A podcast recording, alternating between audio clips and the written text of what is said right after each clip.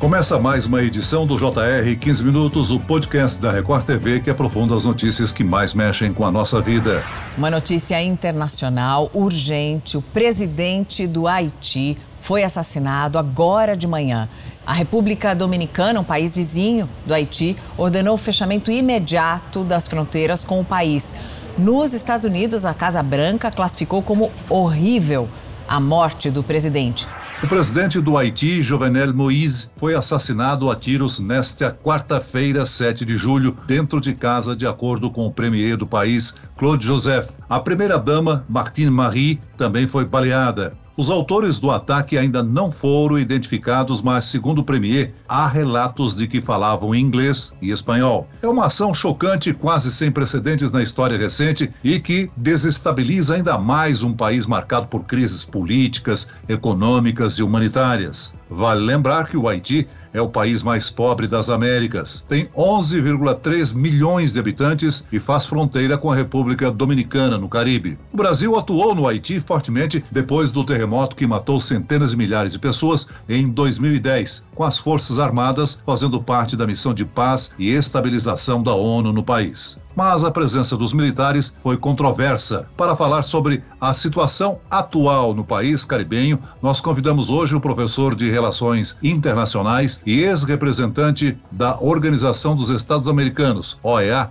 entre 2009 e 2011, Ricardo Seitenfuss. Bem-vindo, professor. Muito obrigado, tudo bem? Eu, com prazer que eu participo desta conversa. Efetivamente é uma triste notícia, não somente para o Haiti, mas também para a democracia nas Américas. O presidente Jovenel Moïse eh, terminaria o seu mandato em fevereiro do ano que vem, já havia começado a organizar as eleições gerais que deverão ocorrer dia, primeiro turno dia 26 de setembro e também um referendo constitucional. E pela segunda vez na história do Haiti, a primeira vez foi com Jean-Jacques Dessalines, um presidente assassinado brutalmente. Normalmente, Celso, as, as contendas, as disputas, os litígios políticos no Haiti terminam sempre com o perdedor indo para o exílio, um exílio dourado, com, com recursos públicos, com apoio uh, de, de partidos, mas não se chega ao ponto de assassinar ainda mais assassinado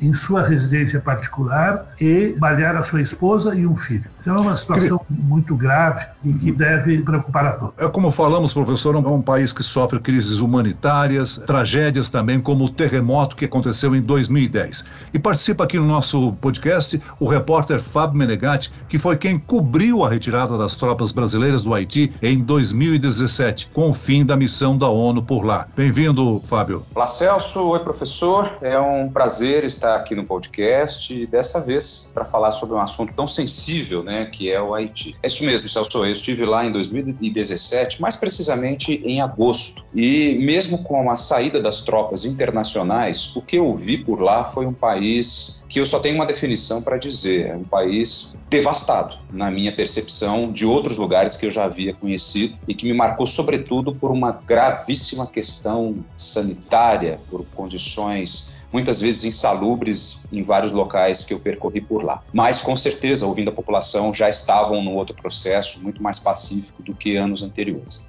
Professor, eu começo perguntando ao senhor o seguinte: se esse, claro, esse assassinato é um ato sem precedentes, enfim, é um país que já foi governado por ditadores, golpes de Estado e que vive numa constante instabilidade política. Professor, o que é que deve acontecer nos próximos dias nesse país que às vezes mais parece com uma bomba relógio? É, não é uma bomba relógio porque tem um povo pacífico tem um povo ordeiro, tem um povo respeitador, uh, por exemplo, da experiência dos, dos, idosos, respeitador da propriedade alheia. O problema do Haiti são os momentos de campanha eleitoral, onde efetivamente há uma violência, muitas vezes incentivadas uh, através de gangues, mas incentivadas por partidos políticos, e isso que está acontecendo uh, presentemente. As minhas informações que eu tenho é que nós vamos manter o respeito às instituições haitianas. E a maior, a mais importante instituição é a própria Constituição. E o que diz a Constituição? Que uma vez acontecendo o que aconteceu no Haiti ou a impossibilidade de assunção, de continuidade de um presidente por enfermidade ou por, como é o caso, morte, o primeiro-ministro convoca eleições no máximo em três meses e organiza essas eleições. Portanto, nós temos agora uh, julho, agosto, setembro, dia 26 de setembro, deve haver o primeiro turno das eleições uh, presidenciais, gerais, parlamentares e também uma, um referendo sobre uma mudança da Constituição, não uma mudança constitucional, uma mudança de Constituição. Com relação à, perspectiva dos países supostamente amigos do Haiti, eu creio que eles vão respeitar essa, essa situação, vão respeitar o, o, as instituições haitianas e, apesar de haver uma tentação de envio de tropas ao Haiti, não creio que isso seja necessário e que será feito. Isso deve passar pelo Conselho de Segurança e provavelmente eh, países membros permanentes se oporão, como a Rússia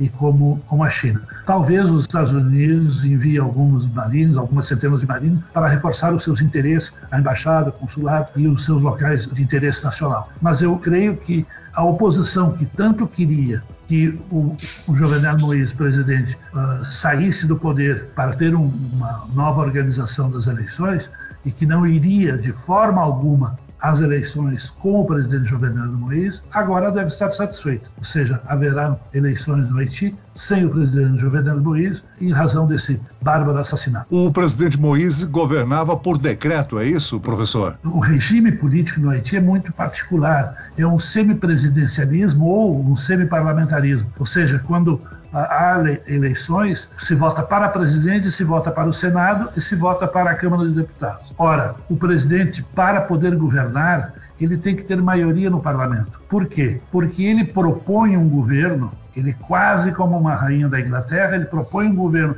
com um primeiro-ministro, mas que deve ser aprovado pelo parlamento. Então é uma situação muito delicada sempre, porque o eleitor tem tendência a não dar uma dupla maioria, ou seja, não votar no, nos dois cargos, uh, o, o, executivo e o, e o parlamentar, no mesmo sentido. Então, há, Celso, uma espécie de bicefalia no executivo. Né? Nós tivemos experiências na França com, com parlamentarismo francês da coabitação entre esquerda e direita, o presidente de direita e uma posição uh, de esquerda e que se juntaram para formar um governo. No Haiti não existe essa possibilidade.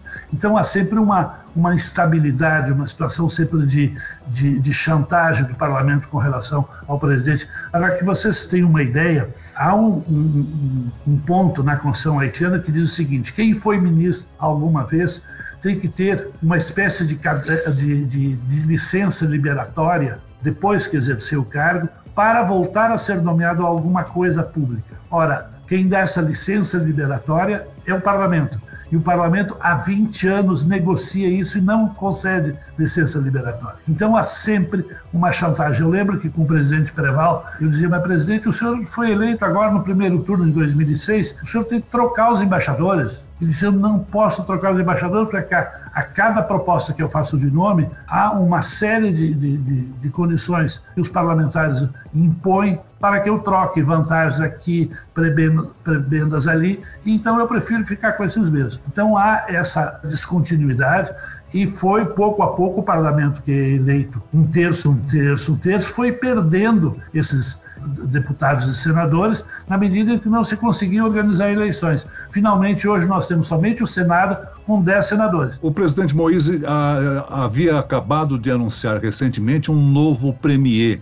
Isso teria provocado a, a, o assassinato? Poderia ter gerado alguma discórdia no governo? Não, não.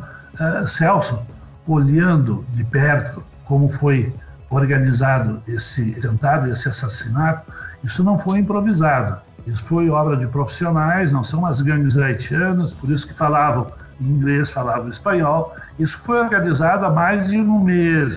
Foi muito bem arquitetado, não somente a chegada deles com armas de grosso calibre, mas também a saída deles. Porque vocês notem que República Dominicana fechará a sua fronteira somente sete horas e meia depois. Ou seja, eles tiveram tempo de sair do Haiti ou via terrestre ou via marítimo sem nenhum problema. Então isso foi organizado com muita precisão, com muito profissionalismo e foram mercenários estrangeiros. Eu talvez, talvez financiados e pagos por movimentos eh, de grupos empresariais haitianos descontentes com a política econômica do presidente Moïse. E talvez um ou dois empresários e, ao mesmo tempo, políticos que tem no Haiti. O professor, a senhora acredita que dentro desse contexto o Haiti tinha uma governabilidade com toda essa tensão?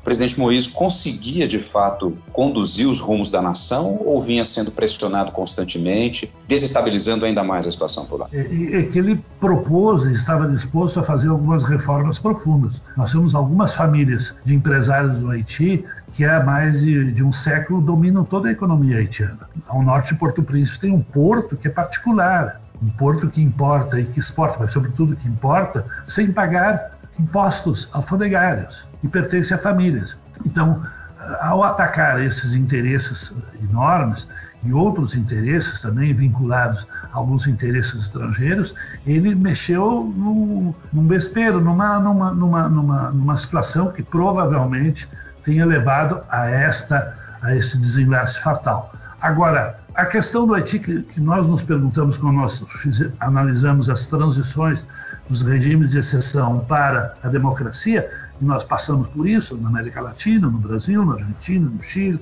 A Espanha passou do franquismo para a democracia, Portugal do salazarismo para a democracia, a Grécia dos coronéis, os, os regimes comunistas da Europa Central. O que, que há de comum nesses processos? O que há de comum é que se faz um pacto que eu chamo de liberdades e garantias democráticas, como se fosse uma espécie de nós estivéssemos dentro de um carro um para-brisa e um retrovisor. O retrovisor desse pacto é olhar para o passado, leis de anistia, lei de perdão, uh, não de esquecimento, o que nós todos fizemos. E o para-brisa olhar para frente, definir quais são as regras do jogo para a conquista do poder político. E isso não foi feito no Haiti. Por isso nós estamos há 35 anos nessa transição, se gastou em nome do Haiti, eu digo bem, em nome do Haiti, mais de 30 bilhões de dólares durante esse período e nós chegamos a uma situação de impasse total com o assassinato do presidente, com 4 milhões e meio de pessoas famintas no Haiti, com 60% de analfabetismo, com 80% de desemprego, uma situação onde passou a cólera, que foi trazida pelas Nações Unidas, enfim, uma catástrofe imensa. O Haiti divide a ilha com a República Dominicana, né? Sim. E além dos desastres naturais, a crise no Haiti também são marcadas por esses contrastes políticos promovidos pelos partidos políticos. O que, que gera a economia no Haiti, professor? Esse é um problema muito sério sobre as dificuldades de ascensão social no Haiti, porque o trabalho, como eu acabo de dizer, 80% de desemprego, 70% 30% no interior de, de, desemprego não é através do trabalho. A educação é toda privada. 90, 92% do sistema educacional é privado e é de má qualidade. Os casamentos, Celso, se fazem dentro do mesmo da mesma classe social, eu diria mesmo uh, racial, mulato com mulato, negro com negro. Então uh, sobram dois caminhos para para a ascensão social: o caminho da política e o caminho do, da diáspora, do exílio. Uh, por isso que nós temos hoje, de uma população de 15 milhões e meio de habitantes, tem quase 5 milhões fora do Haiti. Um terço da população haitiana está fora do Haiti, inclusive aqui no Brasil, que é um fenômeno novo, mas é um fenômeno importante. E o, o outro caminho é a política. Por isso que nós temos, nós temos 265 partidos políticos no Haiti. E esses pequenos partidos, são, às vezes são, como se diz de forma genérica no Brasil, com com poucos índios e muitos caciques, tem um interesse na instabilidade do país. Por quê? Porque se eles vão às eleições, eles vão eh, recolher 0,1, 0,2, 0,3% dos votos. Então, eles querem, e esse é o modus vivendi do Haiti, instabilidade. A crise faz parte do sistema político haitiano. E por isso que eles sempre advogam por governos transitórios. Professor, o senhor acredita que dentro desse cenário tão tenso existe a perspectiva de que novas tropas da ONU possam voltar ao país? Não, porque haverá, haverá um impedimento dentro do Conselho de Segurança. Não há nenhum interesse de nenhum país, a não ser talvez os Estados Unidos, mas os Estados Unidos poderão fazer unilateralmente através de um acordo bilateral com o, o, o governo haitiano. Há um pedido, sim, que foi feito hoje informalmente pelo primeiro-ministro Claude Joseph às Nações Unidas, mas isso é um longo caminho até chegar ao, ao Conselho de Segurança e ter uh, o Nilo obstat dos membros permanentes. E pelas minhas informações, a China, a Rússia e a própria Grã-Bretanha não estariam de acordo com isso. Muito bem, nós chegamos ao fim desta edição do 15 Minutos. Eu agradeço a participação do professor de Relações Internacionais e ex-representante da OEA, a Organização dos Estados Americanos no Haiti, Ricardo Seitenfels. Obrigado, professor. Eu que agradeço. E agradeço a presença do jornalista Fábio Menegatti. Que Celso, eu que agradeço. Muito obrigado, professor. Esse podcast contou com a produção de Homero Augusto e dos estagiários David Bezerra e Larissa Silva. Sonoplastia de Marcos Vinícius. Coordenação de conteúdo Camila Moraes, Edvaldo Nunes e Luciana Bergamo. Direção de conteúdo Tiago Contreira. Vice-presidente de jornalismo Antônio Guerreiro. E eu, Celso Freitas, te aguardo no próximo episódio. Até amanhã.